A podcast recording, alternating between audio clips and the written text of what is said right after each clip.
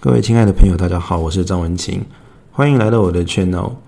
前几天都在下大雨哦，那今天终于好像天气变好了一点那愿意出门运动的人也变多了哦。我家外面看出去就是一个呃公园，那这几天就是因为一直下雨，所以愿意去公园活动运动的人就没有很多。那今天嗯，太阳就出来了，其实刚出来的时候。太阳还蛮毒辣的，我站到阳台大概三十秒就流了一些汗，觉得非常非常的热，但是还是没有减少大家闷了那么多天愿意出来运动的这个心啊，就可以看到这个公园就是蛮多人的，蛮多人在那边呃，不管是走路、跑步，或者就只是在那边晃来晃去，anyway 就公园的人就变多了。这个公园呢，从小就在我家旁边，这是废话，因为我家其实没有搬过家，所以这个公园从小就陪伴我一直到现在啊。那也有很多嗯蛮有趣的不同的回忆啊。像有一次呃，我从呃我家我我从那个车站离开车站之后，要要我到我家就必须要走过这个公园。有一次我下班了，然后就从车站要走回家嘛。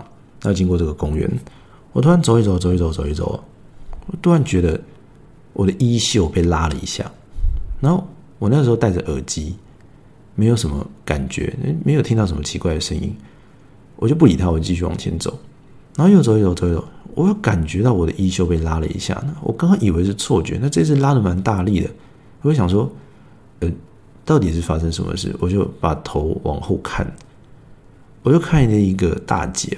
穿着一个黑色的套装，一个窄裙，黑色的高跟鞋，全身的套装，然后脸上露出惊恐的表情，这样看着我。然后我戴着耳机嘛，他也没讲话，只是嘴巴微微打开，很惊讶的一个表情。我想说，这位大姐有什么事吗？把耳机拿下来，我说：“请问小姐有什么事情？”然后他就没有说话，他就头没有转过去，但是指了指我身后的方向。我就往后看，我想说：“呃。”怎么了吗？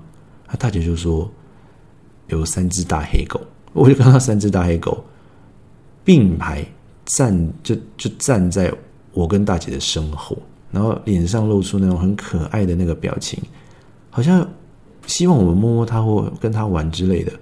可是它其实保持了一个，哎，又是一个 social distance，蛮有礼貌的一只狗。那三只狗啊，然后我就不太懂，然后那大姐就说我怕狗。你你你你可以你可以让我，呃，应该说你可以陪我陪我走这段路吗？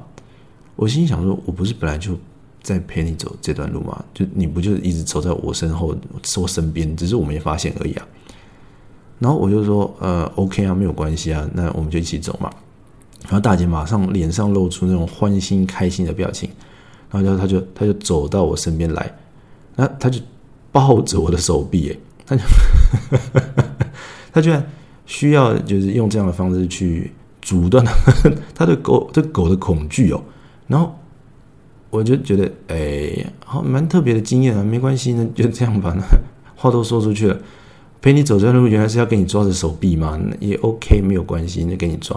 那我就也不好意思再听音乐了，我就把那个耳机收起来，然后继续往前走。那因为大姐穿那个高跟鞋，然后走的比较慢，所以我必须要配合她的走路速度。那整个路上哦，就只有听到高跟鞋敲在地板上的“扣扣扣”的声音，以及后面哦，三只黑狗那咚咚咚咚咚很兴奋的，哎，好像是转来转去的跟在后面那样子的声音。那三只黑狗其实非常非常的乖啊，但我不知道大姐为什么会怕。那 anyway，我走走走走，就走到我家了嘛。走到我家之后，我就跟大姐说：“哦，我家到了。”就这样，然后大姐就看着我，一副没有要把我手放开的样子。然后我就只好再很诚恳的跟这位大姐说一次：“我说，哎，小姐，那个我家已经到了。”然后这位大姐就把手伸向了一个未知的远方，然后我就顺着她的手指头看过去，是一片漆黑的街道。然后她就跟我说：“先生，我家在那个方向。”两百公尺左右，你方不方便送我到家门口？我心想说，这样子的请求还第一次听到过，嗯，说不出来是嗯什么感觉哦？就是人生第一次被一个陌生的大姐要求，哎，护送她回家，哎，那坦白说，两百公尺也没有很远，那想想算了呢，送佛送到天，对不对？我就我就哦，好吧，我就再次的就是多走了四百公尺，来回两百，来回两百公尺来回嘛，我就把大姐送到她家公寓的地下的的一楼啦，就是就是楼下。然后她就谢谢谢谢谢谢，赶快就闪进了她的那个公寓的大门，啊，就就就离开了。所以这个公园呢，从小到大陪伴我，就常常有这种奇奇怪怪的故事。那有一次呢，也是我要回家，我从这捷运站捷运站出来，然后走回家，又经过了公园。那经过公园的时候呢，突然有一个人跟我迎面而来。那因为灯那个公园的灯光都比较昏黄，那可能要。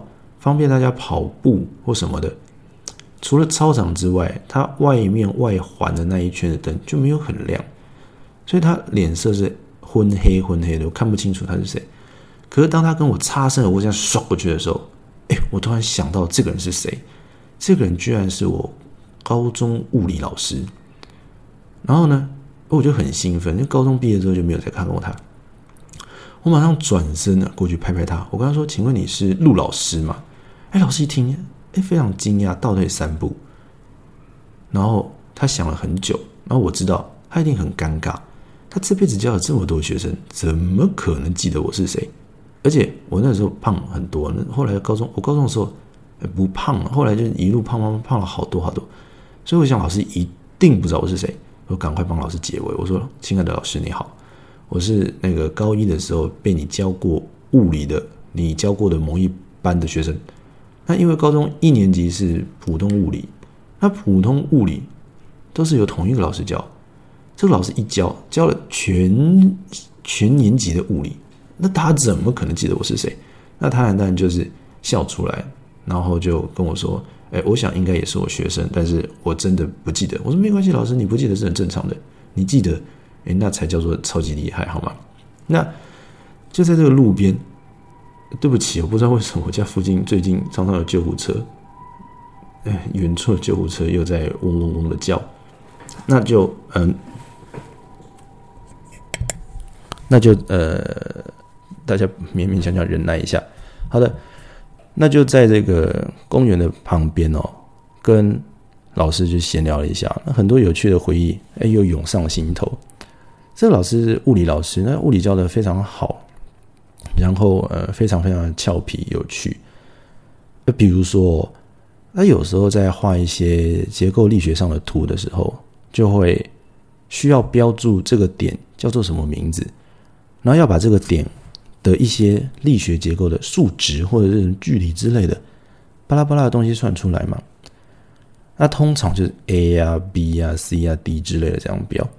那个老师这样画了那个力学图之后呢，他就这样标了一个点。然后他就说：“好，各位同学，我们现在要为这个点命名，大家有没有什么样的创意？”那大家一片沉静，这样一片寂寞。老师转头看了一下，我们就说：“好，没关系，那我们就把这个点命名为 G 点好了。”他就写了一个 G，然后大家就想笑又不敢笑，笑出来，哎，好下流，你怎么听得懂？呃呃，对，憋着又觉得很别扭，那老师就会开这种无聊的小玩笑。那他接下来要叫另外一个点的时候说：“啊，这个点要叫什么呢？啊，不然就也叫句点好了，一个大写，一个小写。那所以我们要算的是什么呢？我们要算的就是大的句点跟小写的句点之间的距离哦。然后他就怎么样，在黑板上写一个大写的 G，再写一个小写的 G，然后在这两个字母上面。画了一横，意思就直线的意思嘛，所以他就说，我们现在要算就是这个 G G 到底有多远，他就会啊，对我们这种全男生班开这种 莫名其妙的玩笑。那他很有趣的就是，因为他人非常 nice，然后上课又活泼，大家很喜欢他。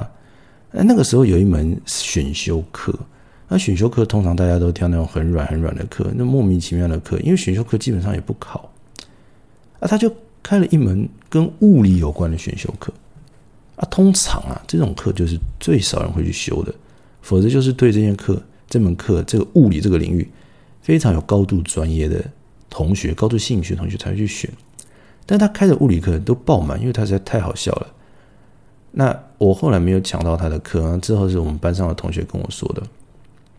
他说，就我同学跟我说，他说有一次啊，那个又在算力学，物理就整天算力学、电学啊，巴拉巴拉那些，大概很难算算得出来多精确，就就很难算的东西啦，很不擅长的东西。那算一算，算一算之后呢，老师话题一转，因为是选修课比较轻松，他就说。好，我们现在呢，呃，这些知识啊，如果没有应用，就是一件无聊的事情。所以大家怎么样？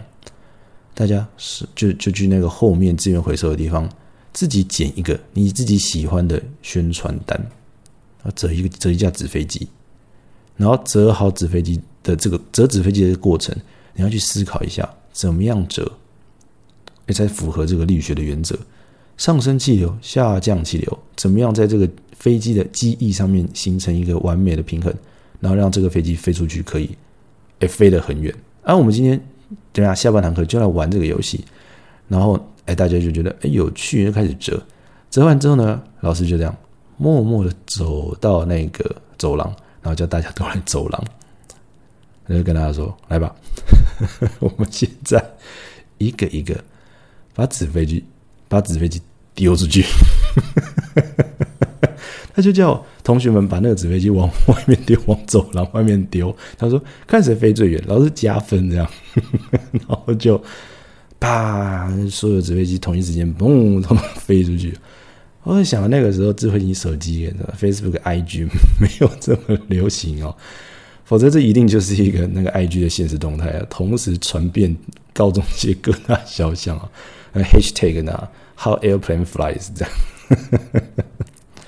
然后就在同一个礼拜，那个开早会的时候，教官就上台致辞了，上台跟同学们劝诫几句话。他说：“各位同学哦，这个外扫区的同学打扫非常的辛苦，那可不可以请同学，不要把垃圾往这个走廊外面丢，特别是纸飞机。最近发现有一堆纸飞机，因为。”玩上瘾了，所以每一个同学都想说：“哎，到底怎么样折才可以折出一个飞最远的纸飞机？”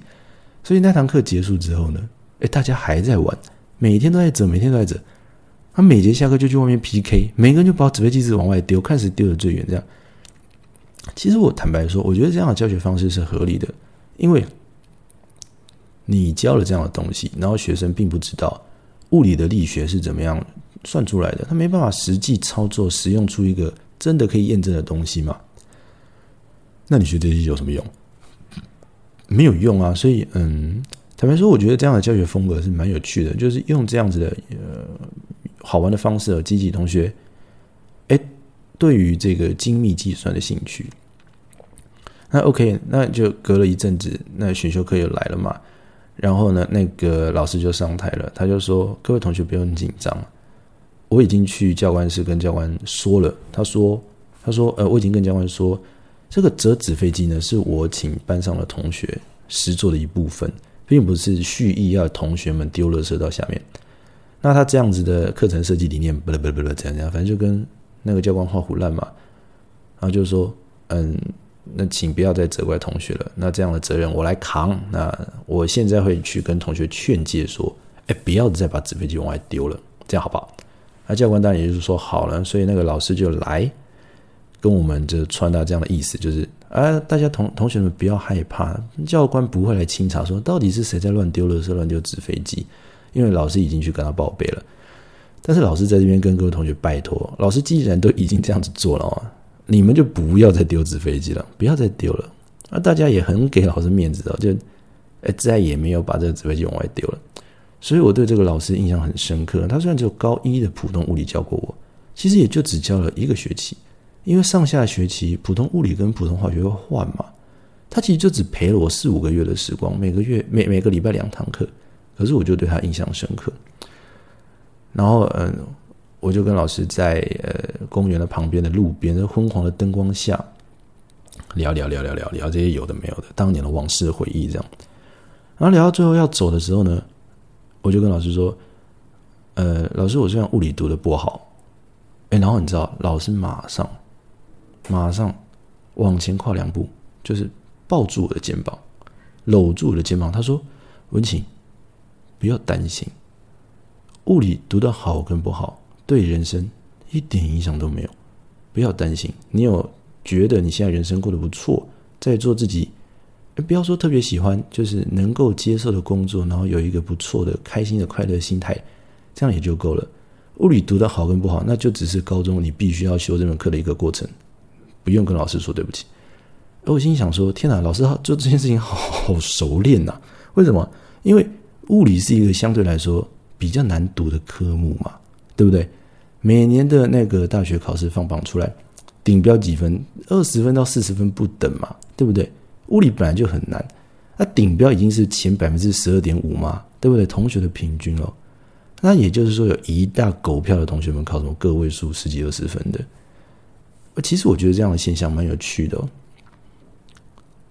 你虽然物理在考大学的时候可能考的没有很理想，但是你还是有机会去念工学院，对不对？也是有机会的嘛，因为顶标也不过就是二十分到四十分。你如果说以相对的标准来说，你可能考个三十分，你就非常厉害了。但是，它满分是一百分呢，你满分一百分，你只理解了百分之三十，这样叫做全。台湾的考物理的百分之十二点五的同学的平均，前百分之十二点五同学的平均，那你拿这个比较有限的物理知识去读一个工学院，哎，可是你其实出来是可以混口饭吃哈。一直觉得物理是一个很神秘的科目，就是你要对物理有兴趣的同学，真的是我真的是非常钦佩。你在一个考试一直考，考到全台湾。百分之十二点五的水准，你不过就考个十二到二十分到四十分之间，然后你还可以毫无挫败感继续努力，真的是令人敬佩。甚至最后在各大科技业，嗯，对于这份专长尽一份心力，不管是半导体、电路设计，或是电池设计、逻辑设计等等等等等等。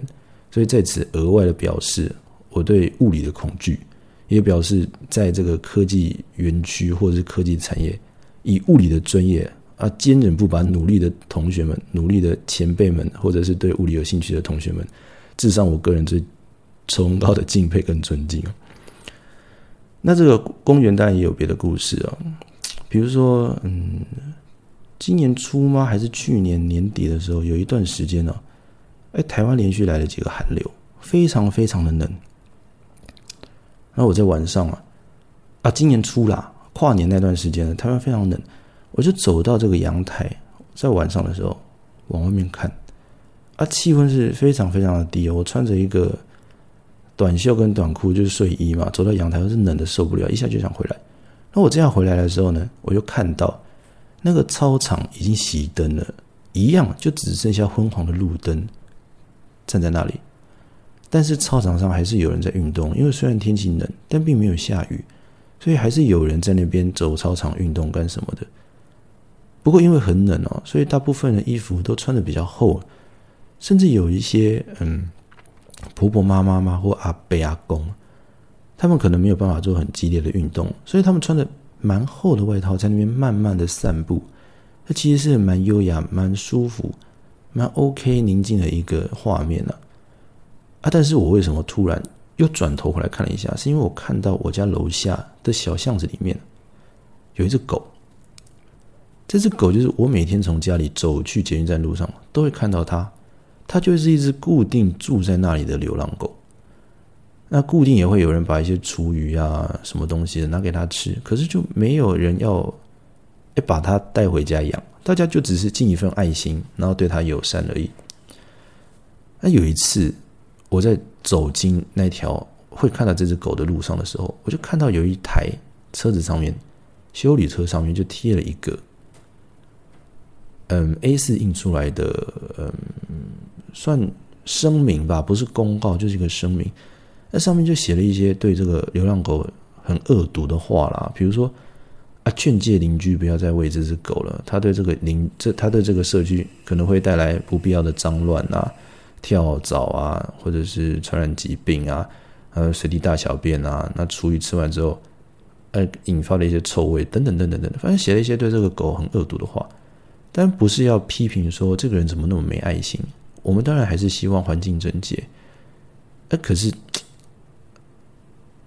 心里就是有一点酸酸的，不是滋味哦。就是这只流浪狗在这里，也不是他愿意的嘛。那我们必须要理解，每个人对 maybe 环境整洁或看到狗的心情跟态度不一样，会有不同的反应。可是心里就觉得难过。所以我就看到远处的操场，寒冷的冬天，有人穿着大衣在走操场。那这只狗。在这个小巷子里面走，全身发抖，没有地方可以去，啊，当然这是无可奈何，也没有批判或是嗯做什么样结论的一种心情，就只是酸酸的，不是滋味，觉得好像隔着一条巷子，巷子的那一边是体育场，大家在运动，巷子的这边有人没有家可以去，然后冷得发抖的。在巷子里面走来走去取暖，没有办法好好睡觉，就是觉得心情酸酸的。我在读高中的时候啊，补习界有一位非常有名的物理老师，叫做连立，叫做连立方程式。啊，他现在好像已经去美国读书了吧，斯坦福还是什么的。所以他其实我不知道他现在有没有回来台湾继续执教。呃，补习班，或是已经去大学还是高中任教，甚至去科技业，I don't know。所以我在这里不是要帮他业配，或是推荐他。事实上，我没有见过连立老师这个人，也没有听过他讲话，也没有上过他的课。但是因为哦，他上课的风格蛮特别的，甚至有蛮多在补习班上过他课的同学，把他说过的话、做过的一些事写成了笔记哦。有点像《论语》，你知道吗？因为《论语》就是孔子在上面说什么，啊，下面的学生 就把它写下来，编辑成册这样的感觉。所以连立在上课说了一些话，同学就会把它写下来，然后发布在网上、网络上，然后大家可以回味。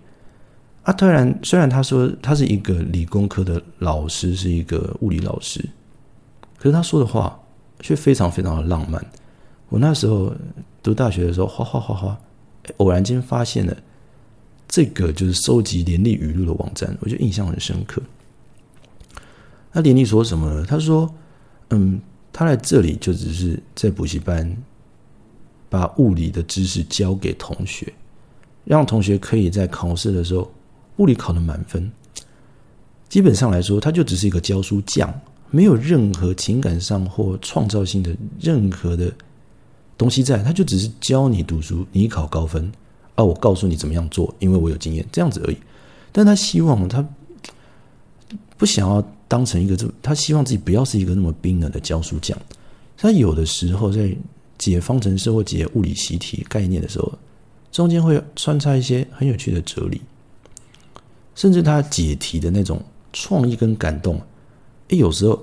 也不全然是物理上的运算、数学上的运算，有时候也有一些特别的情感上或哲理上的思考东西在里面呢。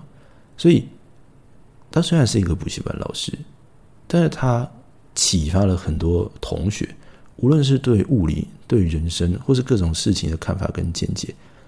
所以他可能就常常因为这样子温暖的教学方式哦，他收到很多学生的回馈。所以他有一次在课堂上就是说：“他说，各位同学，如果今天我在这个讲台上说了什么样的话，解了什么样的方程式，让你有一个特别的感动，请你千万不要来谢我。这只是我们之间在这一个时刻偶然产生的一个缘分。你可以理解或想出影响你一生的想法，或是启发你做一些你很想做。”或者是，或者是任何灵感上的启发的话，啊，都是因为你自己的关系，与我无关。你只是年纪到了，然后在你生活的各种发生的各种事情上面，不管是经验也好，或者是想法也好，与正在台上的他讲的话发生了共鸣，跟互相有连结，哎，你才会觉得，哦，连丽老师在台上讲的话对你产生了影响。啊，否则为什么同样在那个教室一起坐在这里的同学们听了呃我说的话，却没有跟你一样的感动？我那时候看到这段话的时候，我觉得哇，更加敬佩这个老师了。就是，哎，如果说老师，特别是补习班老师，受到同学的吹捧，他理理应会很开心啊。那理应会把这样的吹捧当做是他宣传的广告词，对吧？然后去怎么样，大力的去招收下一届的学生。例如说，他可以说一个 slogan 嘛，学物理更能学习人生，对不对？哎，don't know 嘛。然后把这些同学的回馈结集成册，啊，不就是现在很喜欢做的口碑行销吗？用了这个产品啊，同学，那有有人在私讯有说很棒很棒很棒啊，每个人一定是建立了欣喜嘛，收集下来，然后用口碑行销的方式做成一个小小的宣传图，告诉大家，哎，我东西真的不错，回馈很不错。但是当今天连丽在台上说一些蛮有哲学的话，引起了台下同学的共鸣或感动，甚至有的是。可以影响一生的决定哦。他有有时候用词就是这样子的，这样子比较激情的这种用词，他就从来没有说这是我的关系，而是说同学们你自己的理你自己的理解，那只是跟台上的我这位教书匠有一个特殊的缘分而已。你要感谢你自己，嗯，不用来感谢我。我就对这位连丽老师的印象非常非常好。那我为什么会突然说这件事情？就是。我家旁边的这座公园哦，从小到大就是陪伴我一直长大。每天在这个公园来来去去的人呢，大概成千上万吧，没有上万，应该有上千吧。每天一堆人在这边来来回回去去走走的。那每个人对这座这座公园的感情，可以联想出的故事也都不一样啊。所以，呃，公园就是公园，公园就是在那里。它就只是一个地理性的指标，大家提到这个公园啊，知道那个地方有个公园。可是这个公园带给每个人每个人感动，其实就是你跟这个公园之间的缘分啊。那我想，嗯，这种比较抽象的回忆啊，属于个人经验的事情，其实就是每个人生命的轨迹嘛。你因为经历了那么多特别的事情，然后可以回忆。可以去思考，甚至有的时候领悟出改变一生的决定或是一个想法，那都是要靠你自己，以及你自己跟你自己曾经经历过的生命痕迹之间的缘分嘛。好了，那周末的呃开开心的时光就是过得特别快啊，其实也没有很开心，因为都在下大雨，然后今天太阳很毒。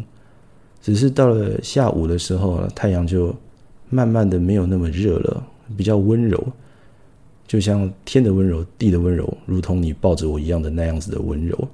那这个温柔的黄昏当中，我们就要把这个周末送走，迎接明天礼拜一的开工了。那礼拜一开工也要好好的活着，努力的工作，努力的上班。那今天的故事就讲到这里，如果有机会的话。我们下次再见，拜拜。